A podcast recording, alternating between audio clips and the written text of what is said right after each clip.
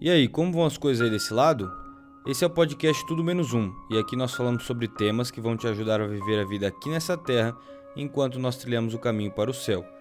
Primeiramente, meu nome é Mateus, e hoje nós continuamos a nossa série sobre as sete igrejas do Apocalipse com a carta à quinta igreja, a igreja de Sardes. Nós viajamos mais de 60 quilômetros para o sul de Tiatira e chegamos à cidade de Sardes. Essa igreja representa o período final da reforma protestante até o fim da supremacia papal, mais ou menos de 1517 a 1798 depois de Cristo. Sardes tem uma história esplêndida. Seis séculos antes do Apocalipse ser escrito, era uma das maiores cidades do mundo, a capital do reino Lídio. Era conhecida como o centro comercial das indústrias têxteis, de tingimento Ilan, oferecendo a seus cidadãos um estilo de vida bem luxuoso. A topografia de Sardes dava um testemunho de sua decadência. Originalmente, a cidade tinha sido construída em um planalto, mas à medida que ela foi crescendo, ela se estendeu até as profundezas dos vales. Sardes era o exemplo perfeito do contraste entre um passado glorioso e um presente infeliz. Essa tragédia histórica foi o que inspirou as recomendações de João para aquela igreja. Localizada no morro bem íngreme e com apenas uma rota de acesso, se tornou uma fortaleza natural. Por isso, seus habitantes tinham excesso de confiança e vigiavam mal os muros da cidade. Em razão disso, a cidade foi capturada de surpresa em duas ocasiões. Primeiro por Ciro Grande, em 546 a.C., e depois por Antíoco II, em 213 a.C. Em ambas as ocasiões, soldados inimigos escalaram o precipício à noite e encontraram os muros sem nenhuma vigilância. Invadiram depressa aquela cidade arrogante e sem defesa. Por isso, o tom de Jesus com essa igreja é alarmante e severo desde o início, dando apenas repreensões. Elas não dizem respeito a nenhum pecado específico, mas sim ao desinteresse espiritual generalizado.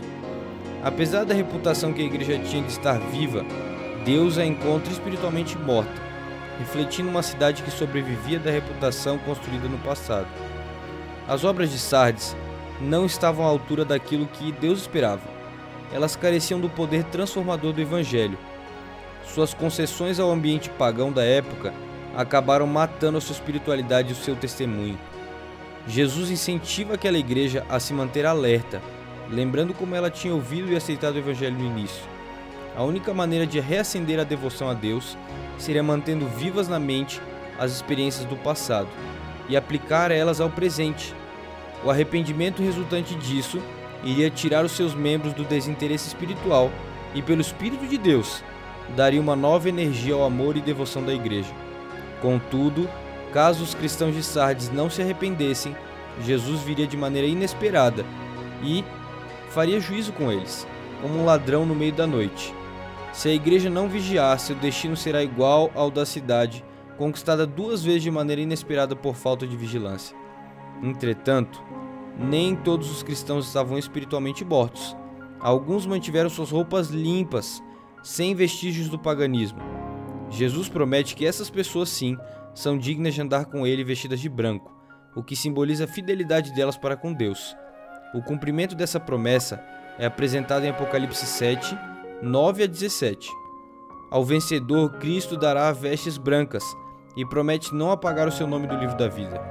A mensagem da igreja de Sardes simboliza profeticamente esse período da reforma protestante. Durante esse período, a igreja passou por muitas mudanças internas e externas, que foram as renovações trazidas pela própria reforma, mergulhando a igreja em um formalismo que acabou sendo sem vida Cada vez mais as pessoas se concentraram em polêmicas e controvérsias doutrinárias, resultando novamente em um estado de indiferença e desânimo espirituais. No fim, essa maré crescente de racionalismo filosófico e secularismo subjugou a graça salvadora do Evangelho, dando lugar ao racionalismo e argumentos teológicos.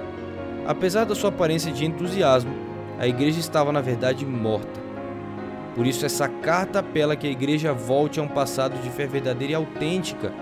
Tanto Sardes quanto Éfeso recebem promessas de vida e compartilham o banquete celestial. A igreja de Sardes representa a volta do cristianismo às suas origens, às suas fontes. Ao longo do tempo, tanto a Igreja Protestante quanto a Igreja Católica se estabeleceram como instituições poderosas. Contudo, ao se esquecer das fontes verdadeiras, os reformadores acabaram caindo no, nos mesmos erros que criticavam na Igreja medieval. A história é obrigada a se repetir por causa dos que não têm boa memória. A igreja que não segue vigiando perde a razão para sua existência. Ao longo de todas as cartas, se percebe que uma minoria segue fiel a Deus. A noção de um remanescente está enraizada na Bíblia. A história do pacto de Deus com seu povo constantemente se reorganiza em torno desses poucos fiéis, desses remanescentes que sobreviveram.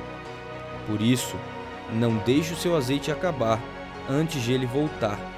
Volte às origens, siga vigiando, aguardando e apressando o retorno de Cristo.